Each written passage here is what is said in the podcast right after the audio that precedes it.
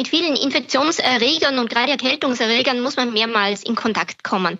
Das heißt, wir haben oft keine dauerhafte Antikörperimmunität dagegen, aber oftmals doch noch irgendwo Gedächtniszellen, die sich sehr, sehr gut an diesen Erreger erinnern. Wenn die Nase trifft, wenn das richtig losgeht, dann ist man meistens am infektiösten. Das trifft für ganz viele Erkältungsviren zu. Und da kann man natürlich schon sehr effektiv andere Menschen schützen, wenn man sich eine Maske aufsetzt. Hallo und herzlich willkommen bei Auf Herz und Nieren, dem Podcast für Gesundheit und ein gutes Körpergefühl. Mein Name ist Andrea Bannert, ich bin Mikrobiologin und leite die Online-Redaktion von fokusarztsuche.de. Meine Kollegin Eva Vogel ist nach wie vor im Mutterschutz und mich unterstützen unterschiedliche Kolleginnen und Kollegen aus der Fokus Gesundheit Redaktion. Und heute freue ich mich, dass mein Kollege und Fokus Gesundheit Online-Redakteur Christian André dabei ist. Chris, super, dass du uns unterstützt. Ja, hallo, ich bin Redakteur bei fokusarztsuche.de und neben Neuigkeiten rund um medizinische Themen kümmere ich mich auch um die Videoinhalte von Fokus Gesundheit. Und ich bin Papa von zwei kleinen Rotznasen, aber das ist selbstverständlich nur wortwörtlich gemeint. und damit äh, sind wir schon mitten im Thema. Erkältungen kennen wir alle und Jetzt ist Erkältungshochsaison.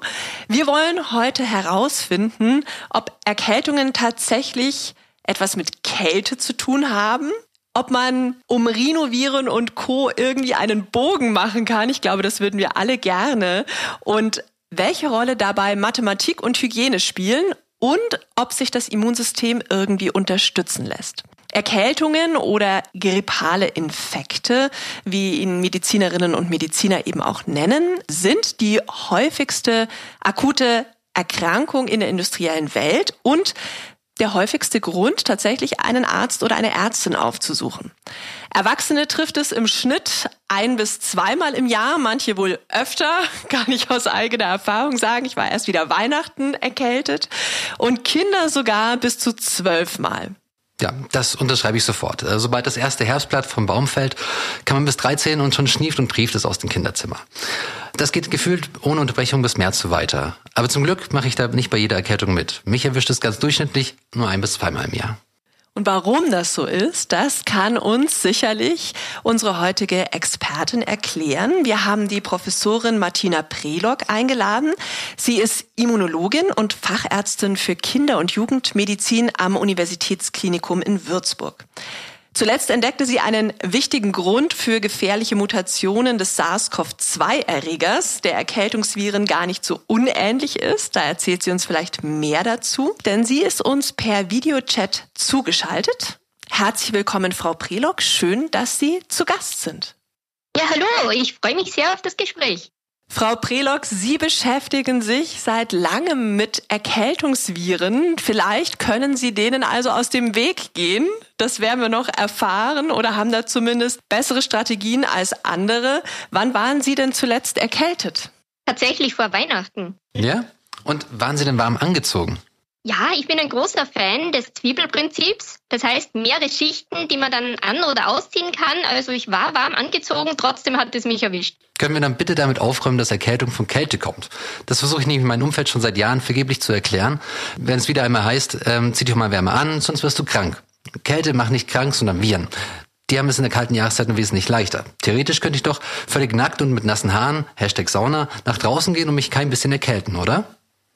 Für eine Erkältung gibt es im Wesentlichen zwei Risikofaktoren. Auf der einen Seite die des Wirtes, das heißt der Person, die sich erkältet, und auf der anderen Seite des Erregers.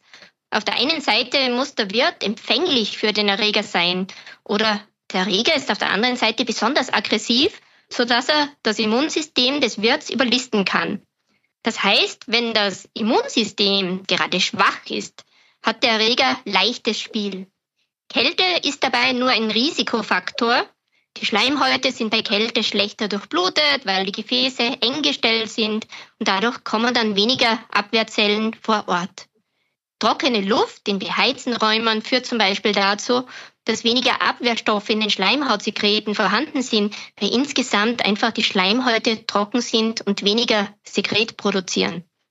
Auf der anderen Seite können aber besonders viele infektiöse Partikel ein noch so gutes Immunsystem am Beginn quasi überrennen. Ich bin äh, sehr gespannt, später darüber zu sprechen, wie man vielleicht ein schwaches Immunsystem verbessern kann. Zunächst möchte ich aber nochmal auf die Kinder zu sprechen kommen, die ja deutlich häufiger erkältet sind als Erwachsene.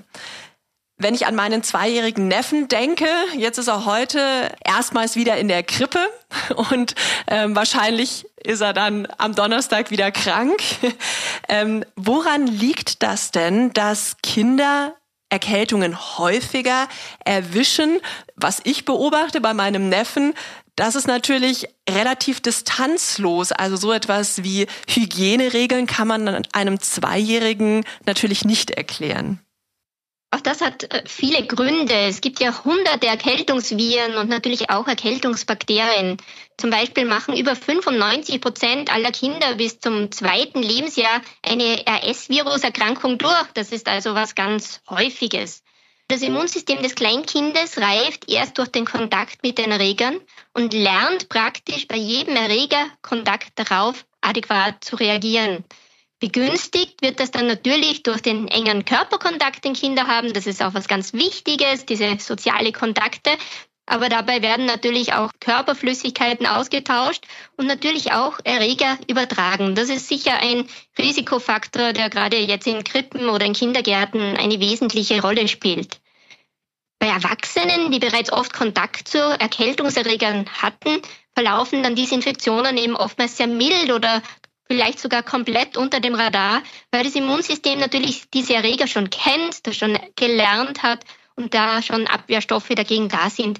Deshalb verlaufen oft diese Erkrankungen beim Erwachsenen sehr mild und fallen gar nicht auf, während diese natürlich beim Kleinkind jedes Mal neu aufpoppen. Eine Rückfrage hätte ich dazu, ähm, Frau Prelog. Sie haben gesagt, es gibt hunderte von Erkältungsviren. Ich habe mal gelesen, es mögen um die 200 sein. Mich würde interessieren, wie viele von diesen Erregern lernt denn ein Kind oder das Immunsystem des Kindes und des Jugendlichen im Laufe äh, des Lebens kennen? Also ist es wirklich so, dass wir dann diese 200 Erkältungsviren als Erwachsener vielleicht mehr oder weniger alle schon mal gesehen haben? Und das Zweite, was mich auch interessieren würde, wie ist es denn mit dem Zeitabstand? Also wenn ich ein RS-Virus vielleicht als Zweijährige mal hatte, hilft mir das, wenn ich 30 bin und dann mit dem Erreger wieder in Kontakt komme, noch? Also wie lange merkt sich das Immunsystem den Erreger? Mit vielen Infektionserregern und gerade Erkältungserregern muss man mehrmals in Kontakt kommen. Das heißt, wir haben oft keine dauerhafte Antikörperimmunität dagegen, aber oftmals doch noch irgendwo Gedächtniszellen, die sich sehr, sehr gut an diesen Erreger erinnern. Diese Gedächtniszellen, die sitzen dann oft in den lymphatischen Organen, in den Lymphknoten, in unseren Schleimhäuten, sowohl auch äh, auf den äh, Oberflächen. Und daher haben wir sozusagen die Möglichkeit, diese Erinnerungsfunktion wieder anzuschalten.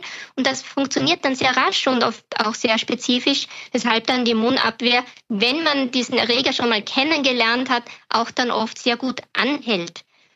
Wir sehen natürlich, dass wir ständig Kontakt haben. Jedes Jahr ist RS-Virus-Saison zum Beispiel, um diesen Virus herauszugreifen. Das heißt, durch diese immer wiederkehrenden Kontakte wird unser Immunsystem auch immer wieder an diesen Erreger erinnert. Und das ist dann auch letztendlich der Vorteil, dass es letztendlich ein Lernen des Immunsystems mit diesen Erregern umzugehen.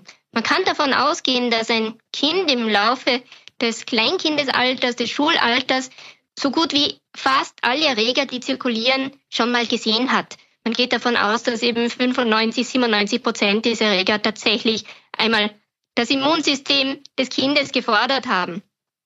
Dadurch haben wir auch die Möglichkeit, dann wieder neu auf diese Erreger zu reagieren. Aber diese Zahl ist auch sehr schwer zu fassen, weil natürlich diese Erreger sich auch verändern. Es gibt viele verschiedene Subtypen, es gibt viele verschiedene Varianten von diesen Erregern und deshalb treten auch immer wieder neue Spielformen davon auf. Aber Frau Bredlau, gerade diese schiere Zahl an Erkältungsviren erklärt ja auch, warum es keinen Impfstoff dagegen gibt. Also wir bräuchten 200 Vakzine, um einigermaßen schneefrei durch den Winter zu kommen. Aber es ist ja auf der anderen Seite ja auch so, ähm, wir fliegen zum Mars. Wir lassen Autos alleine fahren. Gibt es nicht irgendwas, das man wirklich nehmen kann und gegen Erkältungen schützt? Am Ende ist es im Prinzip dieses Zusammenspiel, diese Interaktion zwischen dem Wirt, also der Person, die krank werden kann, und dem Erreger.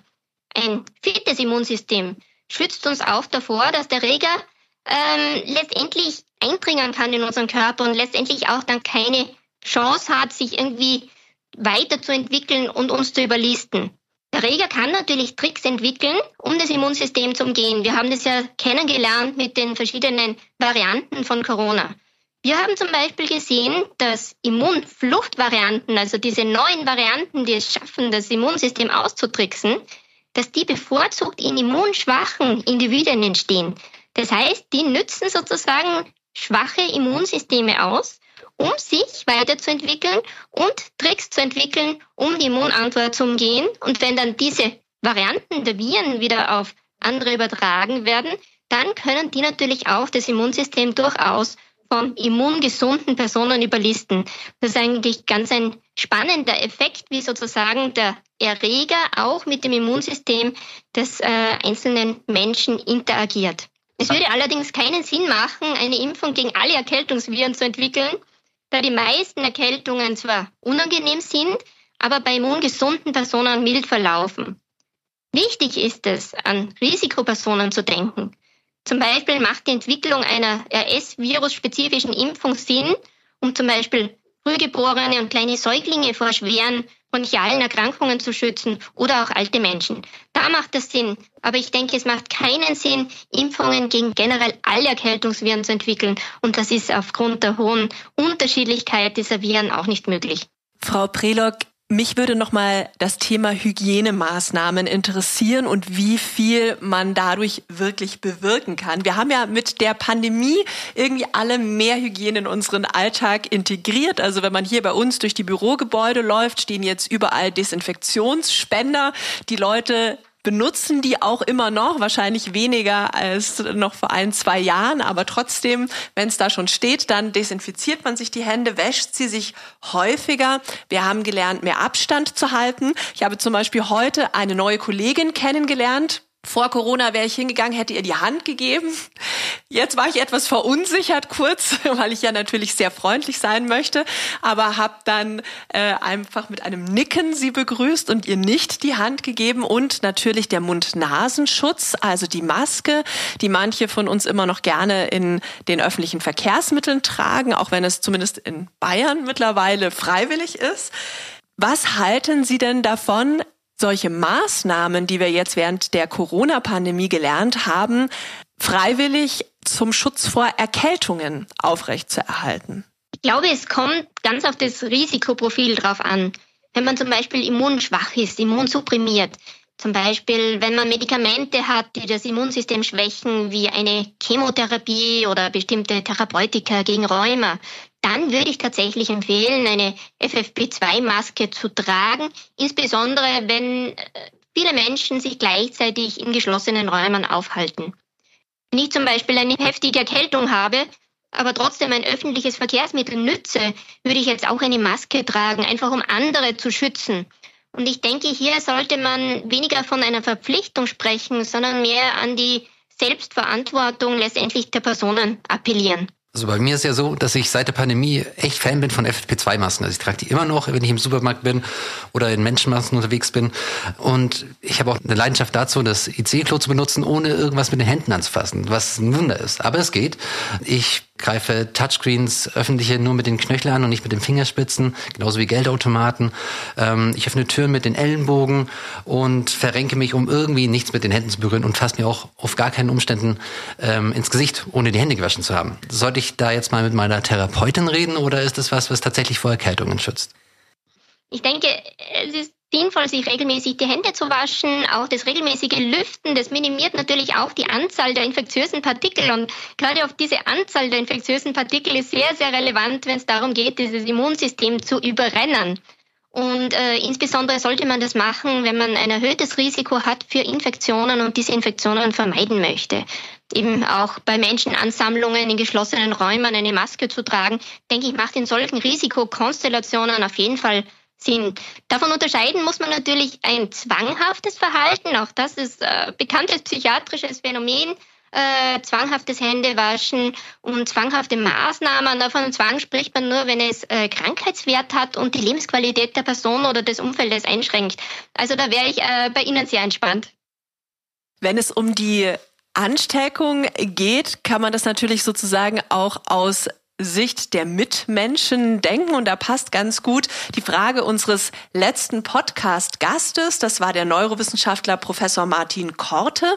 Und er möchte gerne wissen, was ist denn die Grenze, die man seiner Umwelt in Bezug auf eine Erkältung noch zumuten kann und wann sollte man zum Schutz der anderen lieber zu Hause bleiben. Er sagt, man kann ja nicht bei jedem kleinen Niesen, Kratzen im Hals, äh, Nase laufen im Winter schon zu Hause bleiben. Dann würde man vielleicht gar nicht mehr arbeiten, wenn man nicht Homeoffice machen kann. Aber es gibt vielleicht Situationen, wo man seine Umwelt deutlich schützen könnte. Also es ist die Frage eben, wann eine Erkältung besonders ansteckend ist für Mitmenschen.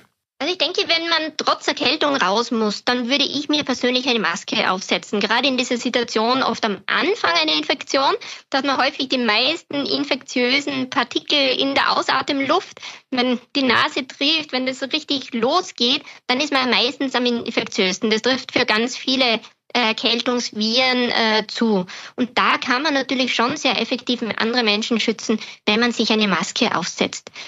Man sollte auch daran denken, natürlich diese Homeoffice-Möglichkeiten zu nützen, wenn das der Arbeitgeber vorsieht oder wenn das Kind sehr heftig erkältet ist, besser daheim lassen und nicht in die Kita schicken. Diese Maßnahmen müssen aber natürlich in die Lebenswelt der Personen passen. Nicht jeder hat einen Beruf, in dem man so einfach Homeoffice machen kann. Und viele sind auf eine regelmäßige öffentliche Kinderbetreuung auch angewiesen. Und ich denke, hier kann man äh, durchaus auch gesellschaftlich noch viel tun und vielleicht auch äh, umdenken, um das zu optimieren. Frau Prelock, mich würde jetzt noch interessieren, inwieweit unser Immunsystem den Kontakt mit den Erregern sozusagen auch braucht. Also Sie haben ja schon erklärt, dass wir als Kinder diese Erkältungsviren kennenlernen müssen, damit unser erlerntes Immunsystem dann entsprechende Antikörper bilden kann, Gedächtniszellen bilden kann, wir eben leichtere Verläufe der Erkältungen haben. Ist es darüber hinaus auch so, dass wir Viren sozusagen als Sparring-Partner zum Training unseres Immunsystems auch brauchen oder könnten wir uns durch übertriebene Hygienemaßnahmen sozusagen auch schaden? Sich mit Infektionserregern auseinanderzusetzen, ist der Job unseres Immunsystems. Ja, das ist dafür gebaut, das ist dafür geschaffen, das hat sich im Laufe der Evolution entwickelt. Es ist unter normalen Bedingungen eigentlich unmöglich, sich eine komplett sterile Umgebung zu schaffen.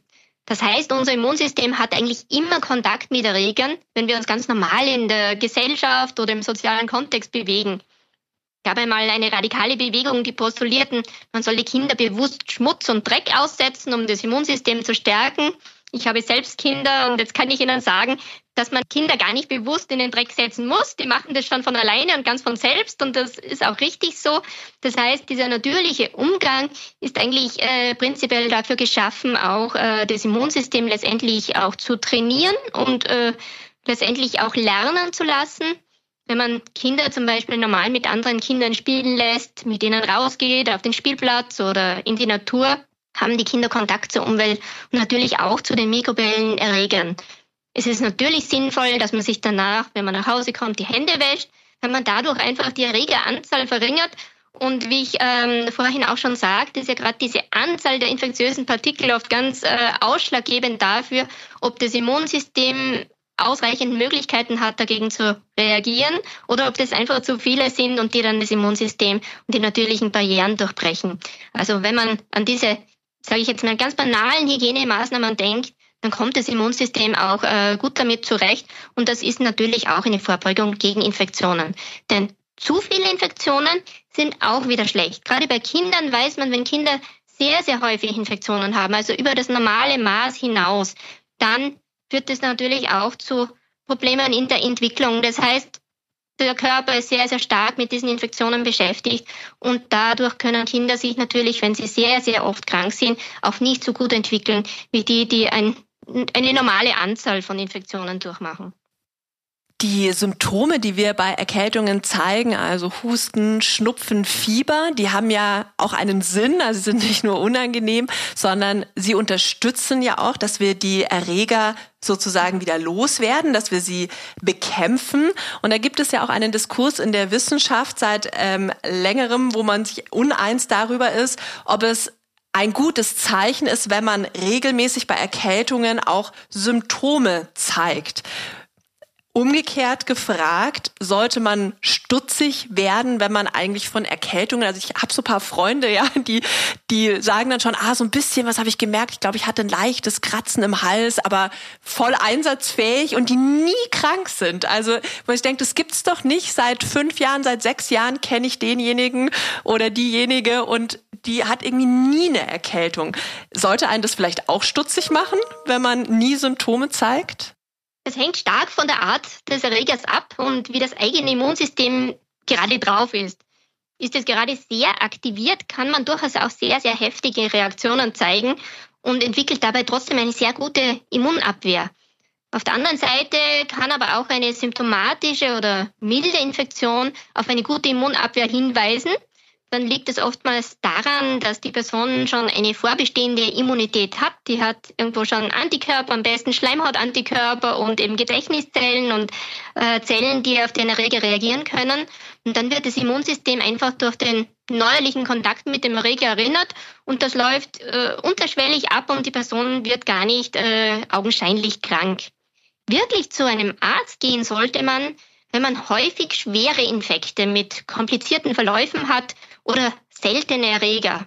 Auch Gedeihstörungen beim Kind oder wiederkehrende Durchfälle beim Erwachsenen oder Gewichtsabnahme, Autoimmunphänomene in Kombination mit bestimmten Entzündungsreaktionen sollten einem hellhörig machen oder auch äh, lang andauernde Fieberreaktionen und eben häufige Infekte. Und das können dann tatsächlich Warnsignale sein für einen Immundefekt oder sogar für eine bösartige Erkrankung. Also es ist eher umgekehrt so, schwere, häufige, komplizierte Infekte, das sind richtige Warnsignale. Wenn jemand gut auf Infektionen reagiert, liegt das meistens daran, dass der Körper diese Infektionserreger schon mal gesehen hat. Frau Prilog, äh, vorhin haben Sie erwähnt, dass man Kinder ja gar nicht den Dreck aufsetzen muss. Ähm, was können denn Erwachsene machen, um ihr Immunsystem zu trainieren? Da gibt es generelle Empfehlungen für einen gesunden Lebensstil. Erstens genug schlafen, denn das Immunsystem organisiert und regeneriert sich im Schlaf. Zweitens eine ausgewogene und gesunde Ernährung, denn unser Immunsystem braucht Vitamine, Spurenelemente und andere Stoffe wie Eiweiße, um diese spezifischen Abwehrzellen und auch diese spezifischen Antikörper zu bilden. Omega-3-Fettsäuren, zum Beispiel fetten Fischsorten, wirken zum Beispiel entzündungshemmend. Drittens, regelmäßige Bewegung. Dadurch werden zum Beispiel die Schleimhäute besser durchblutet und der ganze Körper wird aktiviert und damit auch das Immunsystem. Viertens, Verzicht auf zu viel Alkohol, Rauchen, Drogen, Substanzmissbrauch schädigt dauerhaft das Immunsystem. Und fünftens, für mich das Wichtigste, wenig Stress und glücklich sein. Das klingt jetzt irgendwie banal, aber es gibt tatsächlich Studien, die ganz klar zeigten, dass Stress das Immunsystem nicht nur hemmt, sondern sogar vorzeitig altern lässt. Also wenig Stress, viel Bewegung, ausgewogene gesunde Ernährung und genug Schlafen. Das klingt nach einem guten Plan, so als Neujahrsvorsatz, Frau Prelog. Aber es ist natürlich auch nicht so einfach. Wenn ihr noch mehr darüber wissen wollt, was ihr eurem Immunsystem Gutes tun könnt, dann hört doch mal in unsere Podcast-Folge Immunsystem Boostern rein. Da erklären wir euch, genauer, welche Sportarten zum Beispiel gut sind für das Immunsystem. Was passiert, wenn man sich überfordert beim Sport? Das kann dann auch schlecht für das Immunsystem sein. Und wir sprechen auch darüber, wie Hormone und der weibliche Zyklus das Immunsystem beeinflussen und warum Frauen, wenn sie ihre Tage haben, besonders empfindlich sind, eine Erkältung zu bekommen. Wir verlinken euch die Podcast-Folge in unseren Show Notes. Was mich noch interessieren würde, ist die Sache mit der Kälte oder auch Kälte- und Wärmereize. Da schwören ja auch viele drauf, ähm, die zum Beispiel im Winter kalt-warm duschen machen. Eisbaden ist ein Trend. Hier in München, wenn man an die Isar geht, kann man im Winter Leute sehen, die im Daunen Anorak ankommen, dann sich ganz schnell ausziehen, einmal untertauchen in die im Moment wahrscheinlich vier Grad oder acht Grad, irgendwie sowas um den Dreh, äh, kalte Isar und sich wieder anziehen. Ich persönlich gehe wahnsinnig gerne in die Sauna. Und da hat man ja dann auch das Heiße und danach gehe ich in den Starnberger See einmal untertauchen und habe das Gefühl, seitdem ich das mache, dass mein Immunsystem im Winter besser ist. Ist das eine Einbildung? Vielleicht ist auch die Entspannung in der Sauna, ich weiß es nicht. Oder gibt es äh, Studien, die darauf hinweisen, dass solche Kältereize durchaus vor Erkältungen schützen können?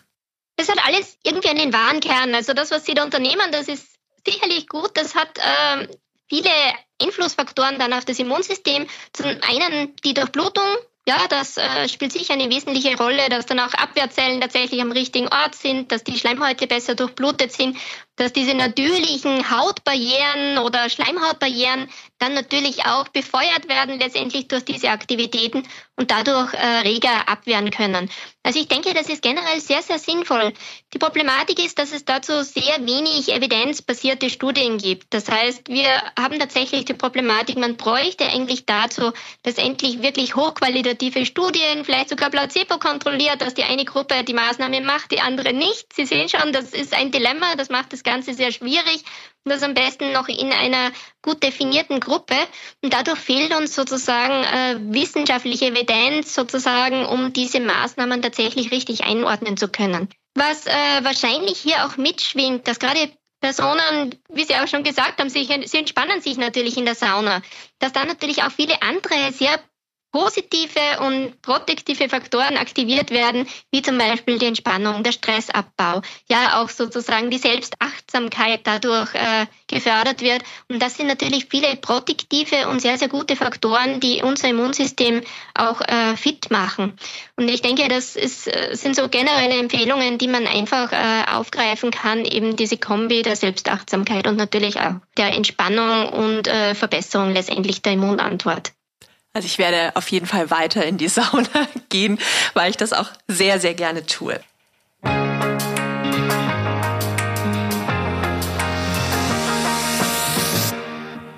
Wenn ihr weitere Tipps haben wollt, wie ihr euer Immunsystem winterfest machen könnt, um Erkältungen vorzubeugen, dann schaut doch mal auf der Seite unseres heutigen Kooperationspartners Zink Orotat POS vorbei.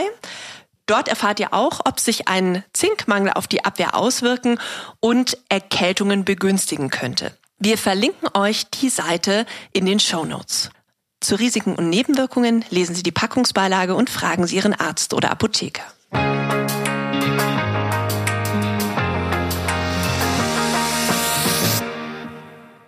Frau Prelog, meine Oma sagte bei Erkältungen immer, drei Tage kommt's, drei Tage steht's und drei Tage geht's. Und egal, was man bei Erkältungen macht und unternimmt, es bleibt dabei. Meine Oma hat recht, oder? Die Oma hat im Wesentlichen recht. Äh, da stimmt diese Aussage, die ja rein beobachtet ist, aber definitiv kann man das so sagen. Für die 0815-Erkältung nach ein bis zwei Tagen springt ja das Immunsystem erst richtig an. Ne? Das sind diese drei Tage, äh, in denen die Erkältung kommt. Und dann hat man meistens für mehrere Tage die Symptome. Das ist allerdings vom Erreger natürlich abhängig und je nachdem, wie erfolgreich dann der Erreger auch vom Immunsystem wieder aus dem Körper rausgeworfen wird. Und dann klingen die Symptome ab. Auch das braucht Zeit, äh, weil ja natürlich das Immunsystem dann nach seiner Aktivierung wieder langsam runterkommen muss sozusagen und dann letztendlich wieder am normalen Level weiterarbeitet. Und die meisten Erkältungserkrankungen laufen tatsächlich so ab. Bei Erkältungen fühlt man sich ja oft schlapp. Viele haben auch Gliederschmerzen, Kopfschmerzen, aber irgendwie denkt man sich oft, na, es ist ja nur eine Erkältung. Ich will trotzdem mit der Arbeit gut vorankommen und vielen helfen Schmerzmittel wie Ibuprofen beispielsweise relativ gut. Also ich muss sagen, bei mir wirkt es nicht so gut, aber ich weiß, dass es Leute gibt, die sich dann sehr schnell wieder fit fühlen. Ist es denn eine gute Idee oder sollte man eher auf seinen Körper hören und ihm Ruhe gönnen? Die meisten Schmerz- und Fiebermittel hemmen ja bestimmte Botenstoffe, wie zum Beispiel das Prostaglandin. Und Prostaglandine sind äh, Stoffe, die den Körper auf Achtung stellen. Ja? Die sind eine Art Warnsignal für den Körper. Sie vermitteln nicht nur Schmerz und Fieber, sondern sind auch wichtige Botenstoffe für unser Immunsystem.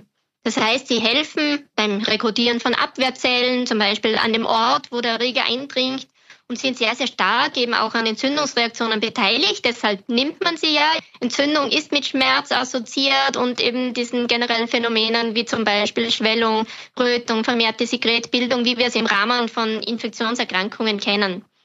Entzündung ist aber auch eine Funktion des Körpers, die bei der Abwehr von Erregern hilft. Und das muss man sich bewusst sein. Deshalb bin ich persönlich äh, am Anfang einer Infektion sehr zurückhaltend mit Schmerz- und Fiebermitteln aus dieser Überlegung heraus. Wichtig ist beim Infekt, wie Sie schon gesagt haben, die Schonung. Da das Immunsystem ja nun die ganze Energie zur Abwehr des Erregers benötigt. Und der Erreger macht ja auch manche Dinge mit unserem Körper, ja, die den Körper ja auch belasten. Ja, das sind zusätzliche ähm, Problematiken damit verbunden. Schmerz- und Fiebermittel sind sozusagen symptomatisch und bekämpfen die Symptome. Und man fühlt sich dann oftmals scheinbar fit und äh, überfordert sich dann sehr leicht. Ja, das ist ein äh, zweiter negativer Aspekt, wenn man Schmerz- und Fiebermittel nimmt. Ab einer gewissen Körpertemperatur ist es aber definitiv sinnvoll, Fiebersenkung zu betreiben, weil das Fieber eben auch den Körper belastet, gerade die ganze Kreislaufsituation. Also da sollte man tatsächlich auch eine Fiebersenkung durchführen.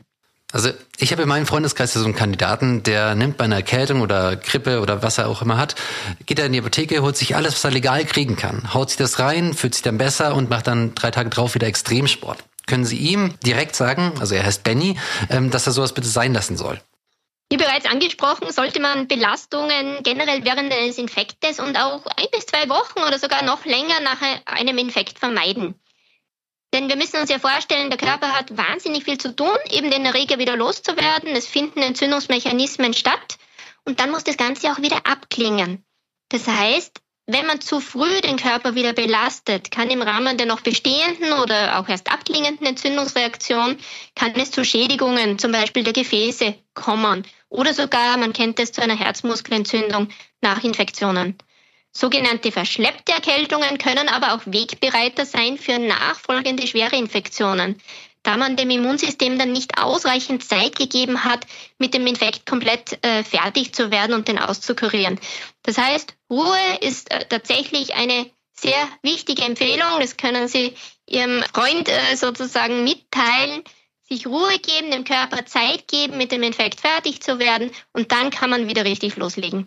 Frau Prelock, ich fasse noch mal kurz zusammen. Sicher vor Erkältungen schützen können wir uns leider nicht. Also die Zauberimpfung oder sowas gibt es nicht. In der Regel ist es ja auch so, dass Erkältungen mild verlaufen, ohne große Komplikationen. Und wenn wir dann eine Erkältung haben, haben wir gerade gesagt, dann beschäftigt die uns neun Tage und ist unangenehm.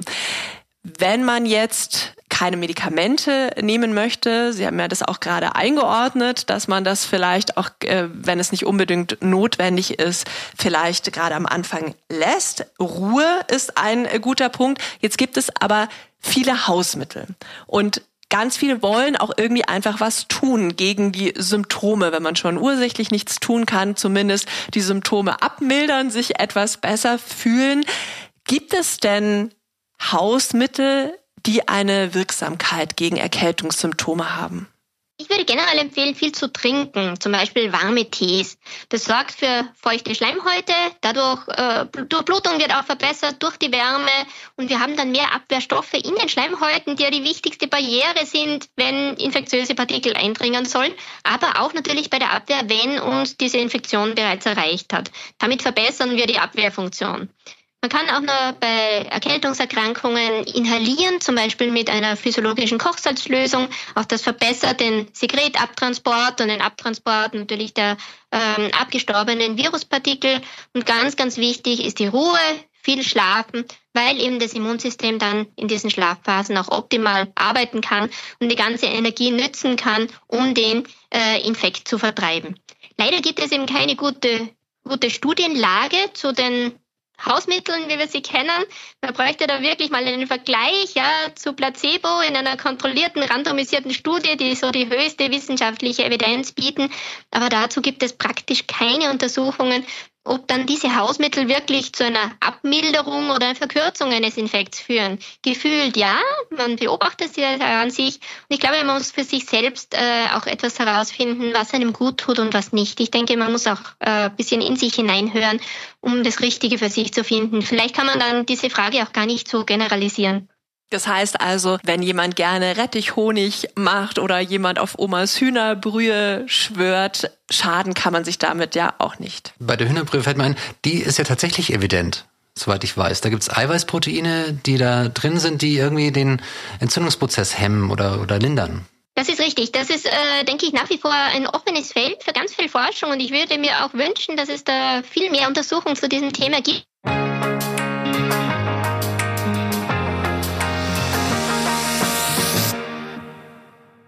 Und jetzt ist noch einmal Zeit für ein bisschen Werbung für unseren heutigen Kooperationspartner Zink Orotat POS. Spurenelemente wie Zink sind notwendig, damit unser Immunsystem reibungslos arbeiten kann. Mehr dazu erfahrt ihr, wenn ihr dem Link in den Shownotes folgt. Zink Orotat POS ist individuell dosierbar und ist dank seines magensaftresistenten Schutzfilms auch bei nüchterner Einnahme sehr gut verträglich. In jedem Fall solltet ihr aber mit eurem Arzt oder eurer Ärztin darüber sprechen, ob bei euch ein Zinkmangel vorliegt und eine Substituierung sinnvoll ist. Und nun noch der Pflichttext. Zu Risiken und Nebenwirkungen lesen Sie die Packungsbeilage und fragen Sie Ihren Arzt oder Apotheker.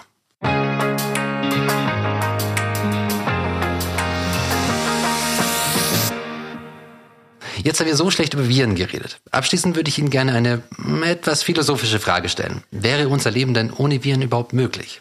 Nein, wahrscheinlich haben viele Viren durch den Eintrag ihrer Erbinformationen in das Genom von anderen Lebewesen dazu beigetragen, dass neue Genkombinationen im Rahmen der Evolution überhaupt entstehen konnten oder zu anderen äh, Lebensarten weitertransportiert wurden. So wie bestimmte Viren leider auch Krebs erzeugen können, durch diesen Einbau der Erbinformationen können Viren wahrscheinlich auch gute Eigenschaften erzeugen und diese übertragen.